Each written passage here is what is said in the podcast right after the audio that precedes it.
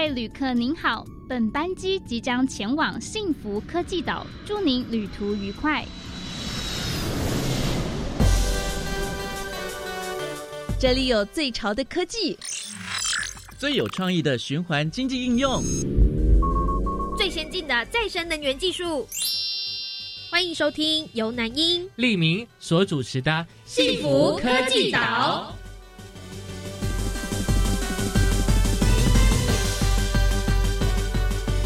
欢迎收听《幸福科技岛》。大家好，我是李明。大家好，我是南英。在我们今天来到岛上呢，是这个循环使用岛哦。特别邀请到来宾是国立成功大学建筑学系的刘顺仁教授。教授您好。哎，大家好。教授，我们知道你一直在投入这个循环材料以及循环设计的研发和教学哦，希望能够透过这个循环经济来打造未来城市。那请问教授，什么是未来城市呢？呃，未来城市当然有非常多的定义。嗯，那么在建筑跟都市领域里面，大家对这个议题越来越感到兴趣。呃，主要有两个原因了哈。第一个是来自于对于环境的焦虑，另外一个当然就是科技的兴起也改变了我们生活的形态。那这个有关对于环境的这个焦虑的部分，是因为气候变迁，还有能资源的。缺乏，嗯，让我们不得不重新思考，在未来城市发展的时候，必须重新做不同的理念跟规划的方式，哈。那么这个里面还有一个蛮重要的预测，是联合国的统计调查里面，哈，发现在二零五零年。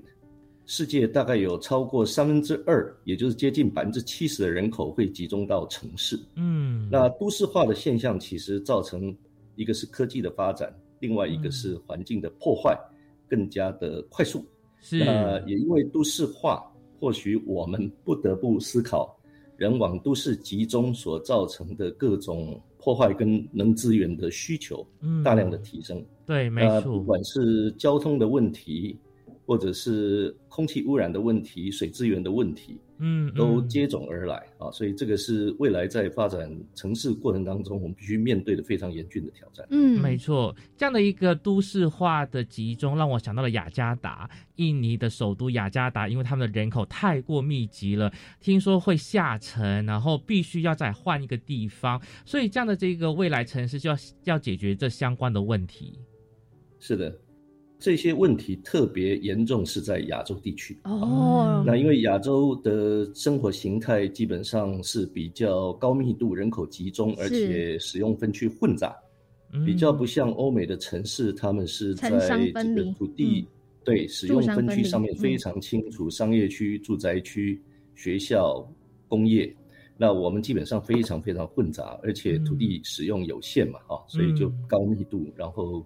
经常产生非常大的这个冲突，呃，最近的淹水的问题也特别的严重。嗯，没错，哦，这个其实也是气候变迁相关，然后结合这个城市的议题，就是未来呢，哦，可能在打造城市的时候是希望比较有规划性的。那不晓得说，像未来城市这个概念，虽然说每个人的定义可能很不同，那这个概念大概是从哪里而来的呢？这个最主要哈，还是从欧美国家他们。特别是小国哈，哦，他们看到资源有限。我们刚才提到，其中有一个蛮关键的事情是，二零五零年，大部分的自然矿产哈，特别是化石燃料等等，都会进入到非常严峻缺乏的状态。都在资源比较匮乏的国家，他们开始意识到这种问题。比方说荷兰、丹麦，那像丹麦的克兰博这个城市，它是在。他们的首都哈哥本哈根的西边，大概一百零五公里以外，这个城市大概在一九六零年，他们就开始意识到必须整合所谓的工业跟其他资源的废弃物，能够让它都变成互相可以连接。简单的讲，你家的废弃物会变成我家的宝物。所以，如果我们做适当的能资源的整合的时候，我们其实不需要靠太多的外在来的。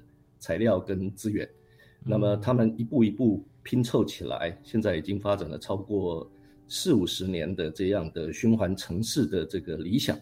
那么在阿姆斯特丹也一样，这多年来推动最快速的应该就是荷兰人。嗯，那么他们透过国家跟民间企业的力量，最近也在打造所谓的循环阿姆斯特丹的这个理念啊。那我觉得台湾，特别是作为一个岛屿，嗯，我们基本上百分之九十九以上的能资源都来自于国外。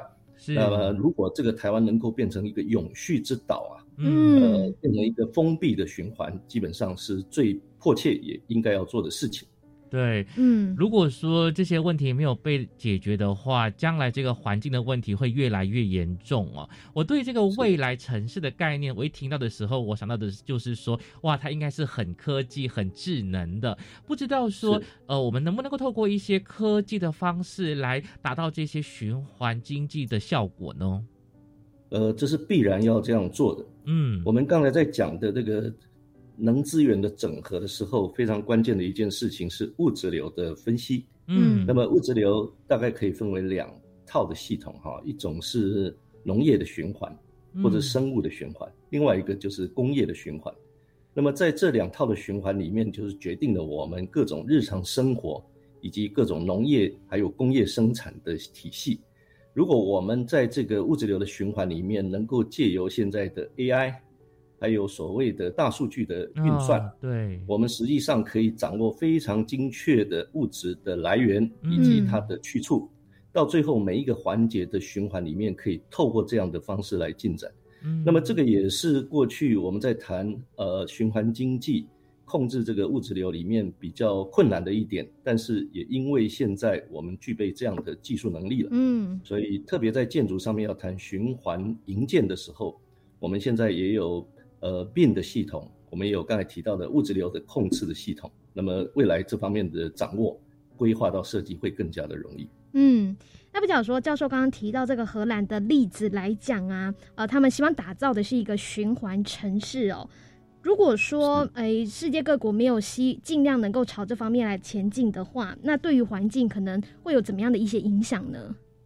简单的讲，到了二零三零年之后。不少的稀有的金属矿物就会耗竭，嗯，二零五零年大部分的天然矿就没得采了。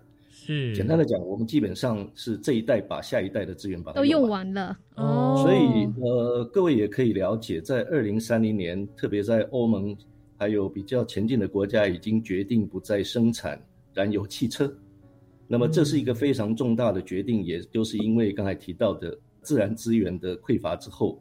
呃，每一个国家都必须采取立即的行动，特别到二零五零年，最近欧盟也打开了这个所谓的近零排碳的这个计划啊。是，呃，现在台湾的企业因为要做对外贸易，如果不赶快进入到这样近零排碳的这个措施，那么未来我们的产品是出不去的。没错。所以以台湾这种对外贸易为主的国家，加上再回到我们自己本身啊，实际上是没有任何自然资源的。状况之下，嗯，反过来，如果我们能够透过我们的创新，我们把各种的实验原型在岛内做好，变成一套系统，基本上我们不只是可以跟世界同步，还可以把这整套系统做一种整场输出的。这样的一个对世界的贡献是没错。这个近零排碳呐，哈，就其实像未来欧盟也预计可能会征收这个碳关税的部分哦。所以如果我们没有及时的在企业端这边跟上哦，然后政府呢，好制定一些法规的话，其实我们未来出口的产品是很没有竞争力的。尤其我们又是以一个出口导向的国家，哈，这个就是变得更重要的一件事情。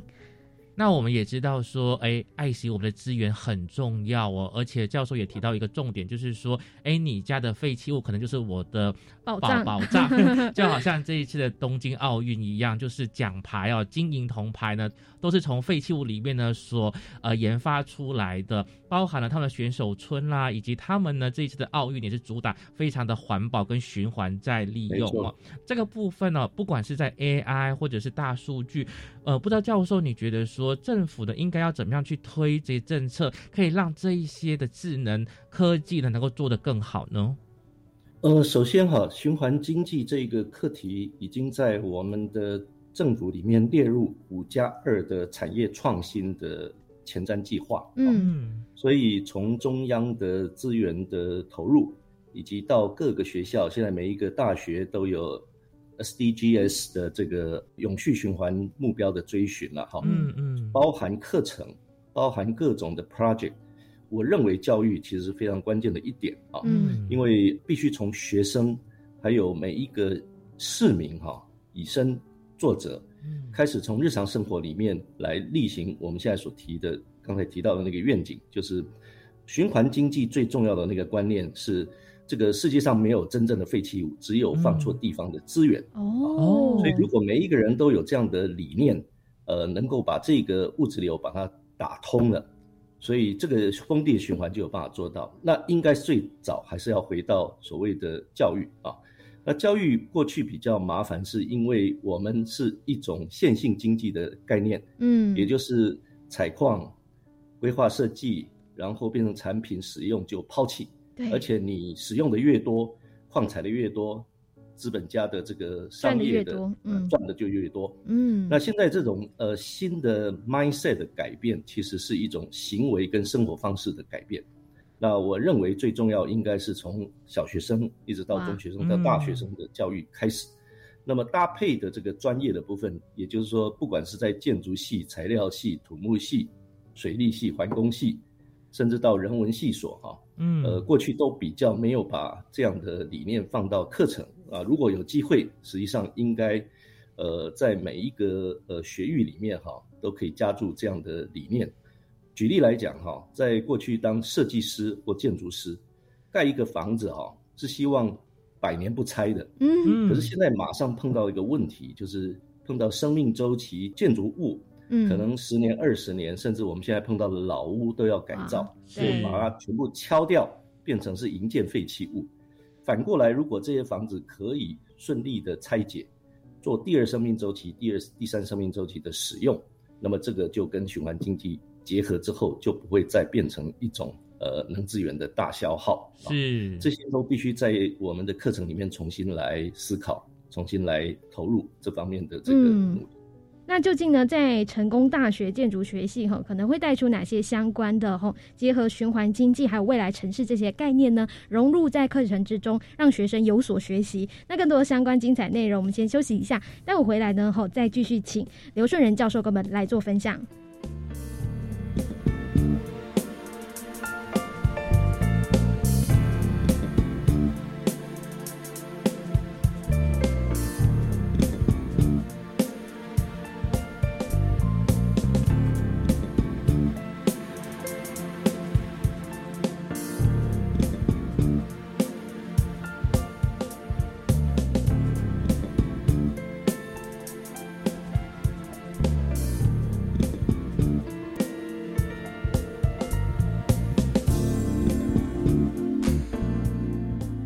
来幸福科技岛，大家好，我是立明。大家好，我是南英。今天很高兴呢，在这个循环使用岛，我们就邀请了国立成功大学建筑学系的刘顺仁教授。刘教授，你好。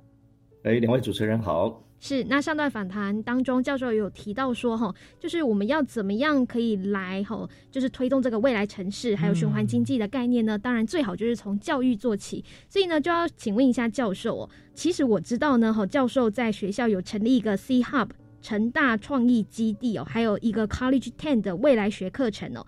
所以先请教授帮我们分享一下，就是这些概念呢，哈，怎么样来打造？这两个是不一样的组织。那成功大学这几年，呃，基本上对于很多创新教学，所有的师生都做了很大的努力了哈。嗯，大概在六年前，我们自己在学院里面先做一个原型的测试，叫做 C Hub。那么这个 C Hub 是由成大规划设计学院啊，这里面包含建筑系、都市计划系。公社系还有创意产业设计研究所山西一所，嗯，以它的资源投入，其实是盖了一栋五层楼的房子。哦，那么希望所有的不同的过去我们希望做的事情，在大学里面很难做到了，在这里面实践。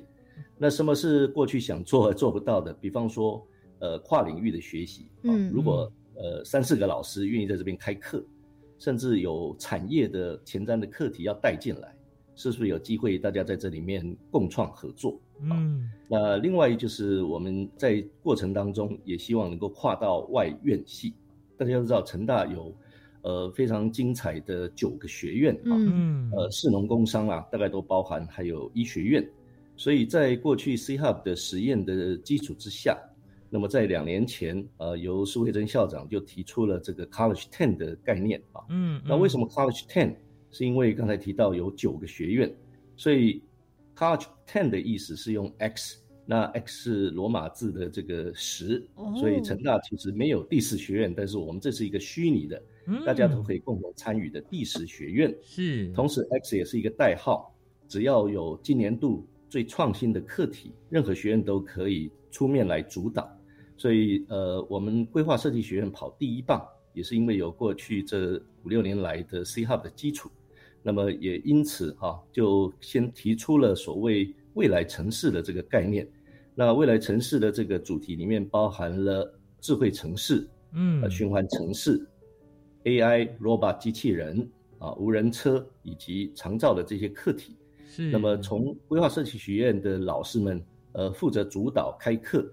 那么就在邀请其他外院的老师，包含电机系、资工系啊，还有这个材料系、人文系所，甚至医学院的老师，再加上外面的业师啊，共同组成了一个教学团队。嗯，然后学生也不只是院的学生，也包含其他外院的学生，所以是一次非常大胆创新的实验。是，到后面。也觉得非常精彩。那么特别是过程当中以 project 为 base。那就发展出很多，同时学生也是 teamwork，那就发展出各种不同的课程的模组啊，现在已经呃也算告个段落。嗯，其实真的，我光是从网站上看到这个 C Hub 创意基地的介绍跟影片呢，我觉得说，哇，我也好想当成大的学生，然 后就是好幸福哦。那老师可以请你介绍一下这五层楼的建筑的内部的建构吗？以及呢，呃，是不是学生都可以租借场地来使用呢？是的，这个 C Hub 是一个非常大胆的创新实验基地。哈，刚才提到。基本上，一个老师能够在他的课程里面完成事情，是不需要来到这里。嗯，换句话讲，当一个老师要 cross 跟另外一个老师合作的时候，他就可以开始进入到这个 C hub。那么第二个是我们如果想要跟产业结合啊，那过去几年我们呃非常幸运的得到呃永丰鱼造纸公司，还有中华纸浆厂、哦，奇美 NextGen，嗯，呃元泰科技等等哈。非常重要的一些呃产业界，他们也希望发展各种前瞻课题。嗯，刚才提到的循环经济的课题，呃，循环材料的研发，大概都是在这个基础之上哈，跟这些产业做实质的合作，不只是产生很多的设计的产品，嗯，基本上也得到非常多新的 know how 啊。比方说电子纸啊，这个新的材料是在 MIT，呃，Media Lab 在一九九年代发展出来。但是我们台湾的企业直接把它买下来，嗯，做新的研发。那这个元泰科技的负责人，他们最希望的是能够进入到所谓的营建产业啊，它不只是用在生活用品里面，像 tag 当做是一个显示器，它是不是可以变成我们建筑的外表皮，或者我们室内的装修？所以就把这个问题 pass 到我们 C Hub 这个基地里面来。那在这个 C 号里面，我们就有建筑系的老师薛成伦教授，跟这个李嘉游教授是电机系，那他们两个一起合作，就带动呃硕博班的学生一起来做名做研发。那我们已经发展了好几套不同的模组化的系统，几乎已经快接近可以市场量化的这个阶段。嗯，呃，诸如此类的这些，大家就可以知道，基本上它是 project based，不再像是呃只在学校里面谈学理。嗯，那么所以有。企业发题的真实呃前瞻的课题之外，我们可以摸得到材料，我们摸得到制成。最重要的是，它对未来的生活也产生可能性的改变。嗯，其实也是让学生在学习期间就有大量与业界接触的机会，那他们就没错，他们也可以顺便了解说，哎，现在的趋势大概是怎么样？那也许呢，有兴趣的话，未来就可以朝此来做发展。嗯，那。在 C Hub 团队当中，其实在这个国际的循环经济展当中呢，就推出了一个叫做“零水泥”的循环浆体哦。不仅呢，哦，就是获得了国外媒体的关注，那这项创新的成果也涌入了不少产业专家来进行交流哦。可以请教授帮我们说明一下，到底什么是叫做“零水泥”的循环浆体呢？这个计划大概在二零一六到二零一七年的时候正式成型，哈。刚才提到中华纸浆厂在花莲，他们其实会产生非常多的造纸之后的余料，过去都被称作是废弃物，实际上都是干净无毒的好东西，但是呃，却在我们过去环保的制度下哈，就要送出去当废弃物处理，很可惜啊。那我们就跟这个中华纸浆厂合作，使用我们的这个教学的课程，然后刚好在二零一七年，我们接受台南市政府的委托，呃，负责筹划。二零一七台湾设计展的呃国际馆循环设计展的国际馆啊，嗯，那么就把这个产品真正做出来。那这个是一个互相呃刺激之下所得到的非常精彩的这个系统。那所谓的这个零水泥的循环材料，意思是说我们可以透过新的碱基发的技术，因为过去这些材料都是高碱度的东西，以前是透过水泥胶解，所以我们现在盖房子做混凝土。啊，都是用呃水泥当为主要的原料。是，那我们在思考，如果不用水泥，那么实际上在过去土木系、材料系哈，有做过非常多的研发，大概有三十年的历史哈，发展的不少呃硕博士的论文，实际上并没有真正运用到产业。那我们跟这个乐土的郭文义博博士一起合作，那么就尝试用刚才提到的工业的余料去做各种配比的组合。实际上就产生了可以取代水泥的呃新的浆体，我们称作 C slurry，circular slurry 啊，就是呃零水泥的循环浆体。那么首次在台湾设计展国际馆里面这个发表。那么之后当年我们又到荷兰设计师周，那么也做了发表，也得到很大的这个注目啊。那我们也接受这个荷兰有一个 Material District 的邀请，把这样的配比哈。放到一个国际的资料库的平台里面，那么也得到很多设计师、建筑师的这个邀请了啊，希望我们提供这些配方。嗯，那么从这个过程当中，我们现在已经发展成可以做循环建材里面的基础材料。哇，那么可以制造砖，可以浇灌，甚至可以再做三 D 打印的基本材料。嗯，那我们认为这是未来，因为呃，实际上在制作的过程当中，它是不需要烧制的。换句话讲，它不需要煅烧，不需要有透过过去我们做呃红砖是需要用新能源，那基本上在常温下面它就可以调制啊。嗯嗯。那我相信未来这种类 green chemistry 的东西应该会更多的人投入。那我们其实是非常需要这一种新的建筑材料。嗯。那么它从我们的生活器皿一直到盖房子，如果能够把水泥慢慢慢慢降低。实际上是再次回到我们循环城市的最佳的这个理念。对，嗯，这样听起来是非常的环保啊。可是我会想说，大家会不会很担心说它坚固吗？哦，呃，这个就是呃在研发过程中非常关键的课题之一啊。是，所以我们在做第一个是在环境的确定它是无毒安全的材料，第二个是在应力测试上面。那么也跟两位主持人说明一下，这个配方最精彩的地方，就像创造一个新材料的 DNA。嗯，所以呃，我们现在的这个应力测试，从两百五十到八百，那可能大家对两百五十到八百没有太大的概念哈。我们通常盖一栋房子，其实是呃在主结构上面是需要到两百二十五到三百左右的每平方公分哈，呃有两百二十五左右。公斤。哈，那我们其实已经做到可以达到了八百的这样的应力的强度，嗯，但是这个不是真正的重点，实际上关键是我们在做一般的生活器皿的时候，也许我们用到一百到一百五就够了，所以我觉得关键是配方，那我们可以因应不同的需求，需要应力强度高的，我们就让它达到这个目的。应力强度低的，我们可以使用到五十八十到一百就可以了。所以这个是实际上我们觉得最精彩的地方。是，那最重要就回到材料库的研发。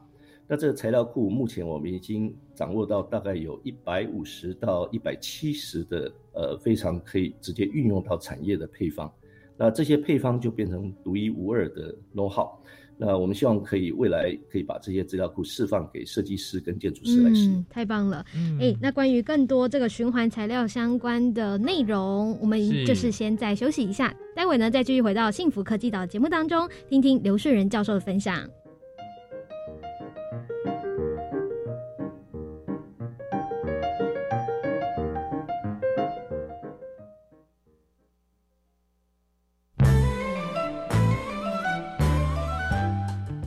老师让学生变得更好。老师们的教育爱是如何用各种创新的方式引导学生呢？欢迎点阅国立教育广播电台 China Plus 主题频道，在教学路上让孩子更好，听见师铎奖教师的亮点。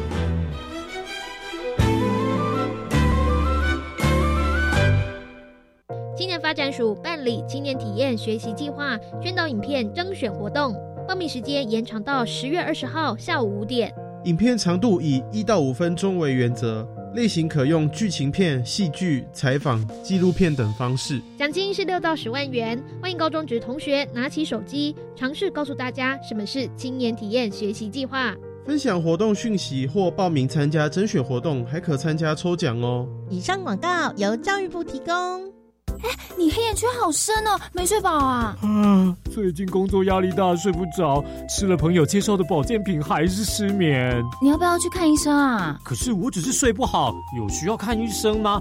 我去买安眠药就好了啦。安眠药是处方药，不能乱买，应该寻求医师专业协助，解决失眠问题。提醒您，发生失眠问题，请找专业医师，切勿自行服药，避免药物滥用。台北市政府卫生局、台北市立联合医院关心您。加外加外，阿玛波拉，扎根格玛西卡斯达斯，迪加古拉布古列列。大家好，我是来自台东的胡代明，这里是教育电台。那罗哇那咿呀那呀哦哎呀，那是你呀鲁玛的呀恩哦，朋友们就爱教育电台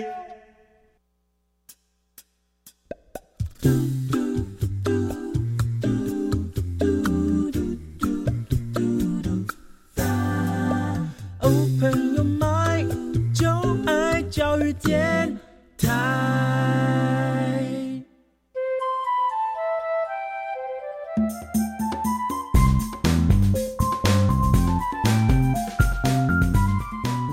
欢迎收听幸福科技岛，大家好，我是李明，我是南英。在我们这个岛上呢，好特别邀请到的来宾呢，还是国立成功大学建筑学系的刘顺仁教授。教授您好。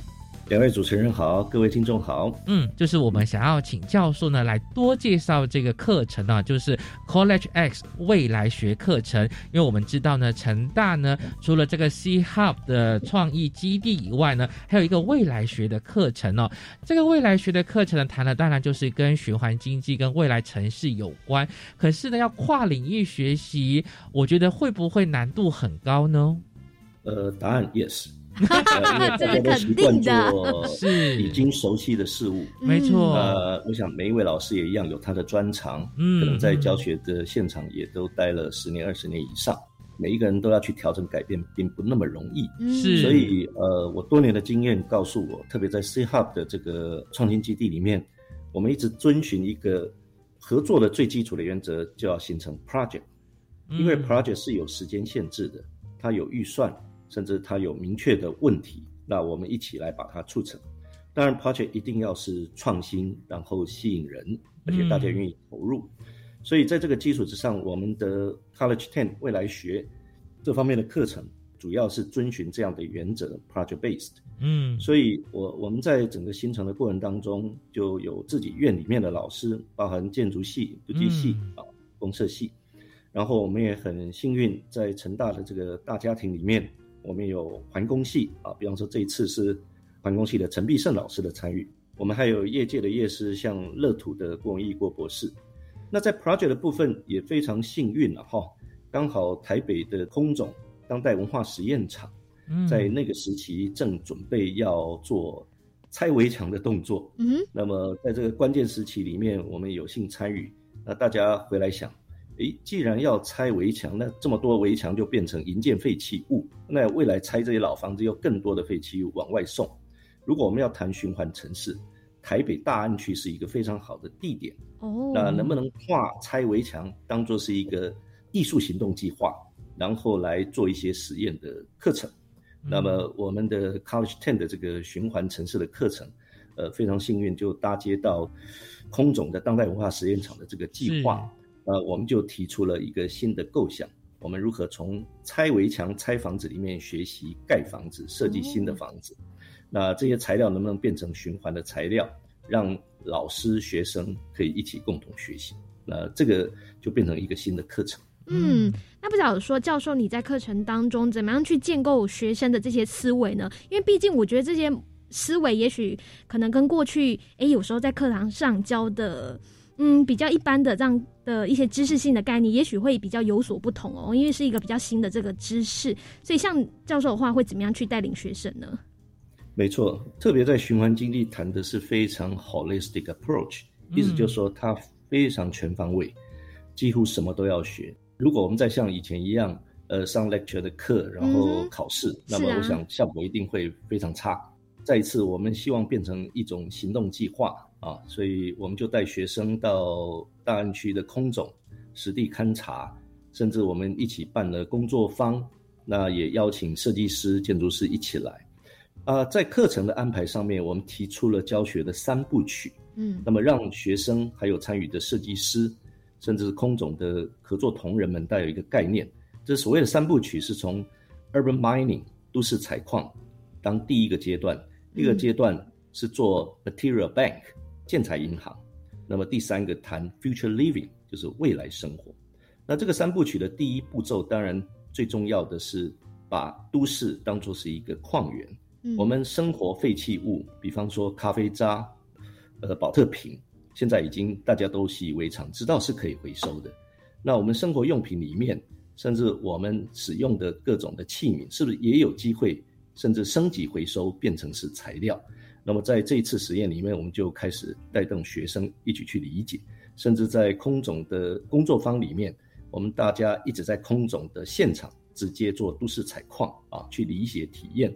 连树叶还有泥土都有可能是被我们拿来当做使用的一种原生的材料。嗯，那么接下来就非常重要是建立资料库。那这个资料库本身就希望分门别类，甚至因为有材料的研发，所以有配方等等。那么真正建立所谓的 material bank 材料银行的这个概念，到最后。呃，让大家都可以发挥的时候，就是每一个人都有根据他个人的生命经验、生活经验，呃，去做未来生活的想象，把这些材料真正做成，也许是简单的生活用品，那或者是另外一种新的材料，可以直接融入生活。那在跟空总合作的过程当中，最后是由交大建研所的何正环老师啊，他带领的团队，最后在空总。角落拆围墙之后，变成是一个新的公共艺术的入口，嗯，叫做循环之环。那么使用刚才提到的那个零水泥的浆体，打造了一个非常漂亮的一个圆形的，类似像亭子的入口。那也可以让民众在这边休憩，同时也改变了那边的景观。所以这是一个非常有趣、精彩的，呃，结合真实的 project，然后带领学生，也有专业的 professional，大家一起投入。啊，也改变了那个环境。其实听起来真的老师呢很用心耶，因为成大在台南，然后很多计划案都在台北，就是要带学生 一地去教学，是台北、台南这样子两地跑的，这太辛苦了，老师。对，大家都很开心。对，校外教学 是，对，校外教学大家都会非常开心。对，而且非常，而且离开台南，离开教学的现场，会给我们更多的新的外在环境的刺激。嗯，对，这个也是一般在教室里面学不到的。对，而且非常的强调这个守住。但是我比较想要再继续问的就是有关于都市采矿。那请问在采矿的部分，是否会包含这个老房子或者是古迹修复呢？而实际上，在文化资产保存的过程当中，特别在台南市哈萧陇地区，我们台南市政府文化局已经建立了一个老房子的建材银行。嗯嗯。那么大家可以想象，以前的日式宿舍哈，它基本上都是模组化、可拆解的啊。比方说，我们的屋屋顶可能是木构的行架，屋身可能是雨林板。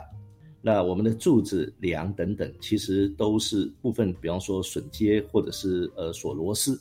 那这样的组构的方式，其实定义了日本人在台湾这五十年的一种生活形态。嗯，那很多的老房子都被拆掉了，那其实也可以变成是废物。呃，但是在文化资产保存里面，就把它的单元，比方说整个物价还非常好的话，就整组的拆除之后。那么也许百分之九十都坏掉的房子，它可以变成是材料银行里面的一部分，可是它可以再还原回去，造就另外，比方说它百分之七十坏掉，需要百分之三十的修复，它可以再还原到另外一个地方，造就另外一个老房子的再生啊。所以这个实际上在文化资产保存里面，特别是日式宿舍木构造建筑，已经实行了多年。那我们现在碰到的问题，就得回到在一九呃五零年代以后，台湾开始面临到老屋要拆除。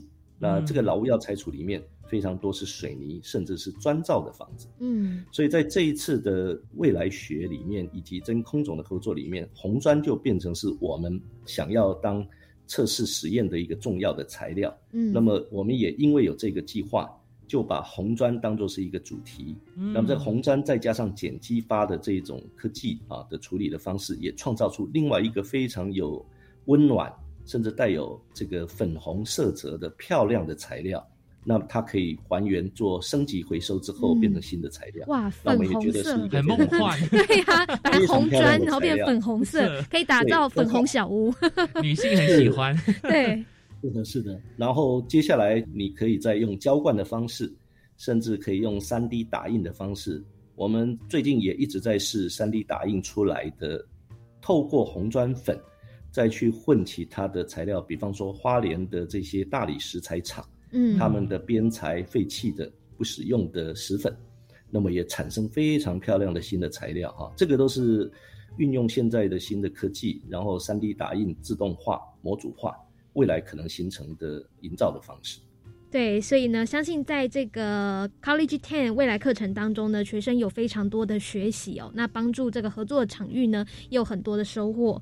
那不晓得说接下来可能在教学上面呢，呃，教授可能会有怎么样的规划吗？我们目前是想再继续花莲。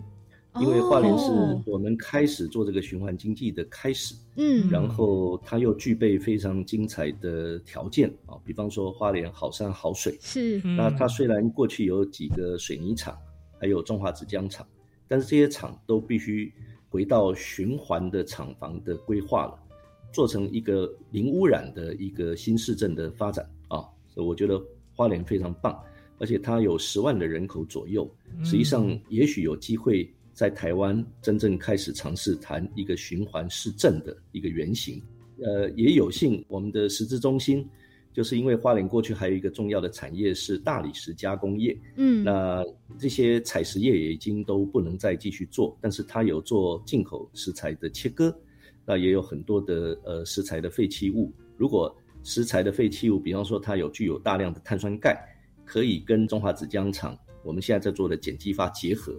就是回到刚才讲的，你家的废弃物可以变我家的宝物，我们来做连连看啊，让这些不同的工厂之间其实串联出一个新的资源再生的一个网络。那再加上花莲有很多的设计师、艺术家，是甚至有很多的好的建筑师，如果要做环境改造的时候，可以开始进入到使用这样的循环材料。这是目前我们正在进行中啊。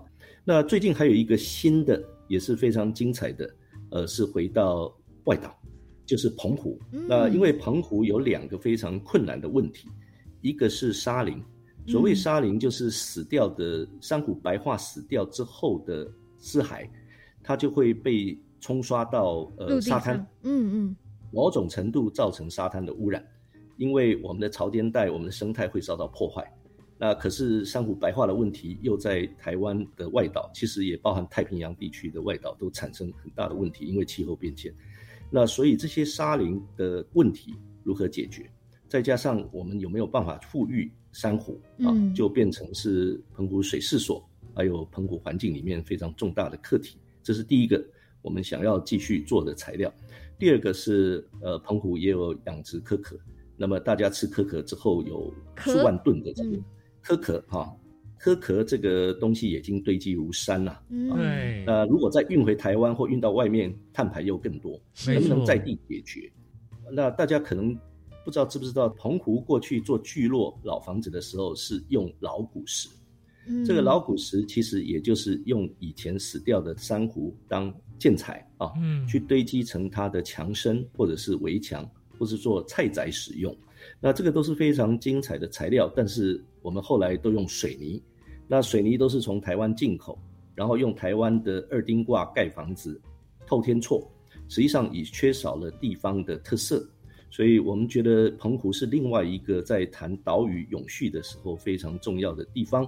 那如果我们能够透过处理沙林、处理壳壳，再转换成建材，使用碱基发、零水泥的循环材料的时候，结合在一起，嗯，就回到 local material，真正的变成一个岛内的封闭循环。哇！啊，重新回到训练当地的建筑师还有设计师，可以使用这些材料。那回来建设再生当地的环境跟建筑，这个是我们现在正好也取得文化部的计划，是还有这个水事所台电哈，在湖西乡的电厂里面，大家都有这样的意识来共同跨领域合作，所以我们希望未来的三到五年有机会好好在澎湖也做一些示范的原型。嗯哇，我觉得呢，修课的学生都好幸福哦，你都可以四处跑来跑去。对，没错，除了去台北以外，去花莲跟外岛哦，也非常感谢呢，刘教授呢，让我们对于这个未来城市以及循环经济呢，有更多的认识哦。非常感谢刘教授的分享，谢谢，谢谢大家，谢谢两位主持人，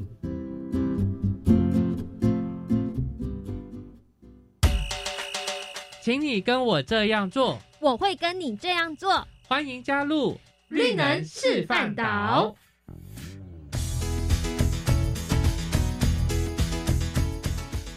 在我们今天幸福科技岛的节目当中呢，来到第二个岛是循环示范岛哦。特别邀请到来宾呢，吼，他们做事情真的非常的特别。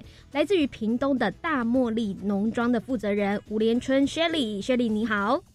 哎，主持人好，大家好。嗯。你们这个农庄也是一个绿建筑，因为房子呢都是用这个循环材料来所建制的。请问当初呢，为什么你们会想要用这个垃圾回收，比如说报纸啊、保特瓶来盖房子呢？其实这个都不是垃圾了哈，就是说有一些资源。那我先生，今天我是代言人呢，其实可能百分之十是我有参与的，其实都有先生做了百分之九十。真正盖的人是他。那我们的农庄里面，那我们为什么会做就是绿建筑啊？因为我们本来一开始是我们是开补习班的，他本来就是有学教育的，可是他觉得互动性没有让他发挥他的兴趣，是在做创作。嗯，他喜欢有创新的东西，不是每次都教新的东西，然后都来改考卷，这东西。不是出自于他想要做的，嗯，那我们后来就是买了一个地嘛，一个地就是一个都没有人想要要去的地方，嗯，人家说鸟不生蛋的地方，所以他就给他开发起来了。慢慢他每天在工作，那他在盖房子的时候，他有一天他的学生来，他说：“哎，你要想要用什么当墙？”后来他就给他一些 idea，然后他他去上网一直去找。自己去做，然后碰到问题了就去解决，然后就变成每次变，每次变。哇！就我们家的建筑其实六七栋建筑，每一栋都不一样。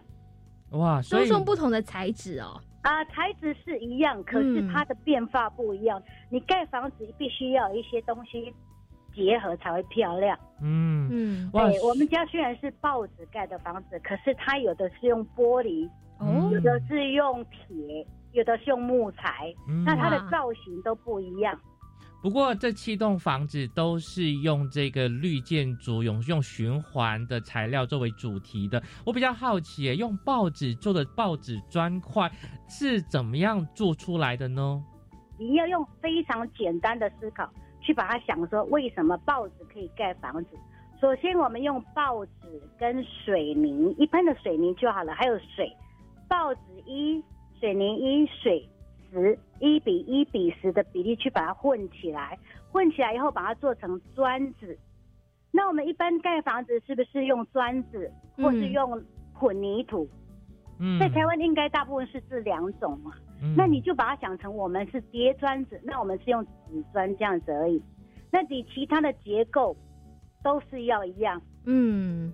对对对，就是你的肢体是要一样，你不能用这个纸砖去做你的肢体哦，因为我们这是有结构的房子。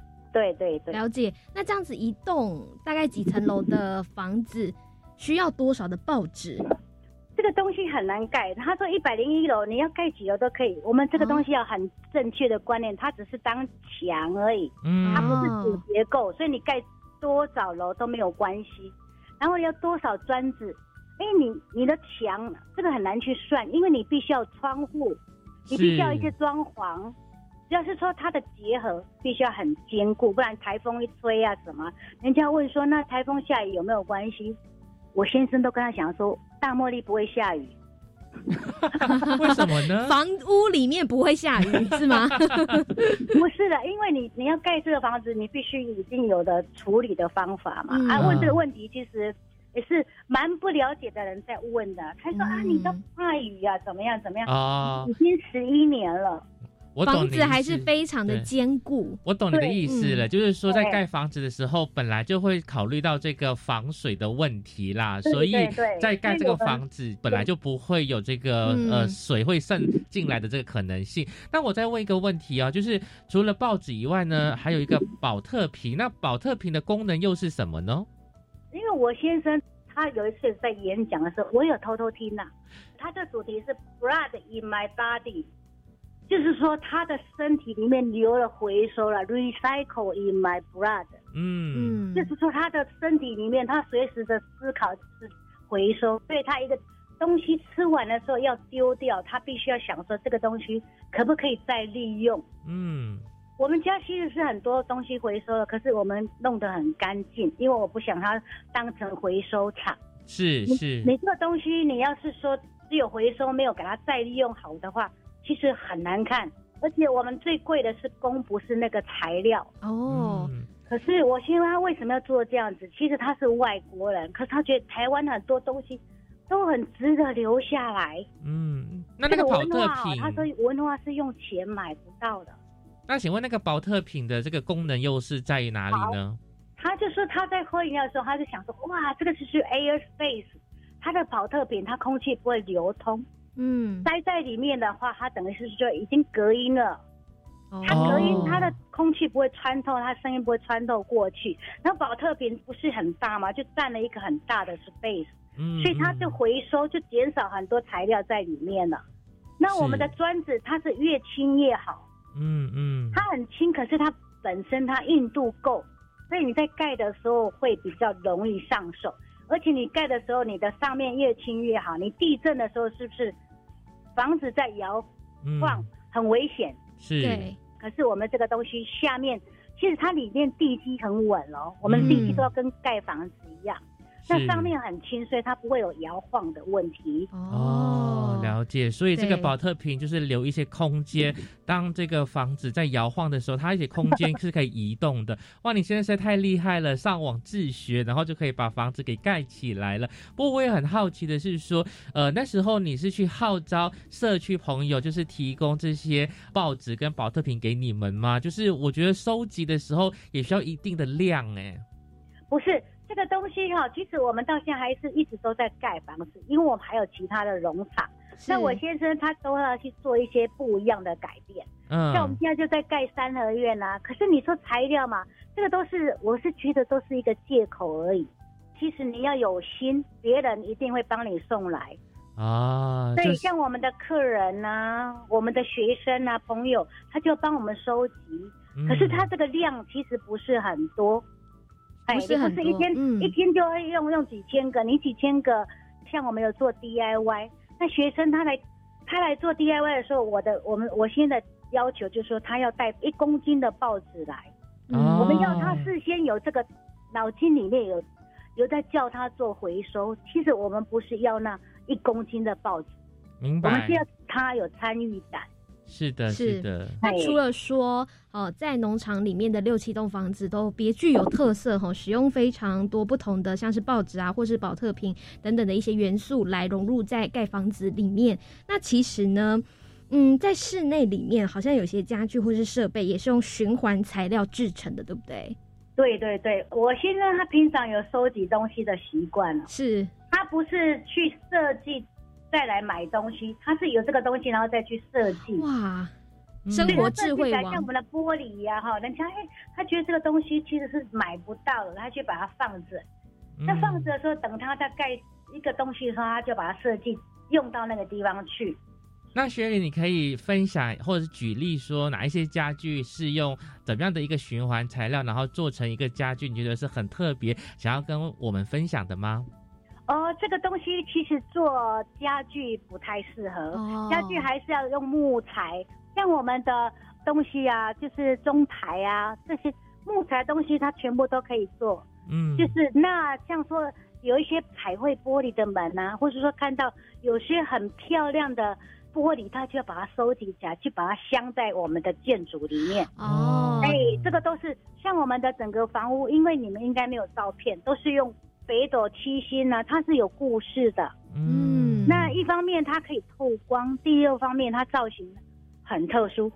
嗯，哇，以前呢听到非常多人可能有自己的梦想，就是游泳自己的房子嘛。那如果这一间房子是自己，就是融入自己的设计巧思在里面，我觉得 那真的是一个非常棒的，就是在人生当中非常棒的一个礼物。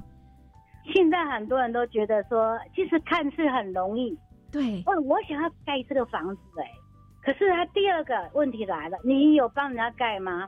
其实这个东西帮别人在帮你盖的时候，就是没有那个价值了。嗯，所以我们从来不跟人家盖。我有讲过一句话，你想要盖可以，你来。先看了，你有那个毅力，因为我们这个必须要很辛苦，我们会帮他，可是不能一来就想要穿个皮鞋，然后就想要叫别人做，我现在就没兴趣了。因为我要自己动手做，你亲身去体会，你才会觉得这个东西。它的可贵在哪里？对，而且我觉得呢，在这个分享里面就感受到这个 Sherry 跟老公啊，就是都很爱惜资源，先想好就是说，哎，要怎么去看看这个材料可以怎么再次的循环再利用哦，真的是个很棒的一个想法。那想要再问说，民众他们来到你们大茉莉农庄，又可以体验哪一些跟循环再利用的这些建材有关的体验课程呢？就是盖房子嘛，大手牵小手的，像带他们做纸砖这样子。那要是说很想要盖房子，怎么叠怎么那个的话，因为我觉得这个东西有很很多人都会有一些误解啦。对，因为我我要看他是什么情况，要想学什么，叫我们做一做，带一带，再打掉，再毁掉，我就觉得那就是一个再度污染。嗯，我们没有做这样的事。那就是说，哎，他想要学，我们会给他环保概念，就是盖房子的 DIY。那第二个 DIY 就是做披萨 DIY。嗯，这个是给好，就披萨，因为一定要吃。我们没有分小朋友跟大人哦。我现在非常在意哦。他说为什么都小朋友来没有大人？因为他觉得这个 DIY 就是一定要教大人。嗯，对他不能说一个妈妈。骑摩托车带两个小孩子来，他可能不会接受这种 DIY。对，嗯，哎，对他就是觉得大家一定，你有这个心的话，才有办法大家共事嘛。嗯，你不可能一天来我们就教你这个。可是你环保，尤其是环保的东西，你没有从小学，一定是不行的。嗯，你就一一直在浪费，一直在丢东西。那你要是说家里面的人一起来的话，你就可以达成这个你想要的。我们不是教你盖房子。我们是教你怎么去做环保，对，从生活当中做起，对对对，家庭里面是一个很好的教育场所，对对对，这就是给他一个 chance，就 chance 就是说，哎，你有机会来我们这边是没有玩哈，然后顺便说，哎，我们不只是只有盖房子，我先生他的彩绘做得非常好，是，他就任何一个瓶子给他，他都可以做风铃，非常好听的，哇，那一个东西到他手上，他可以可以变出东西来。化腐朽为神奇。嗯，你说环保再利用其实很广嘛，你要做什么都可以。可是我们是一个很大的观念，就是说我们在教你做回收。嗯，哇，等你长大以后再去。怎么把它利用？是哇，呃，好像变成生活的魔术师哦。那在这边呢，非常感谢呢大茉莉农庄的负责人薛里呢，跟我们分享啊，如何用这个回收物来盖房子啊。那非常感谢薛里的分享，谢谢你。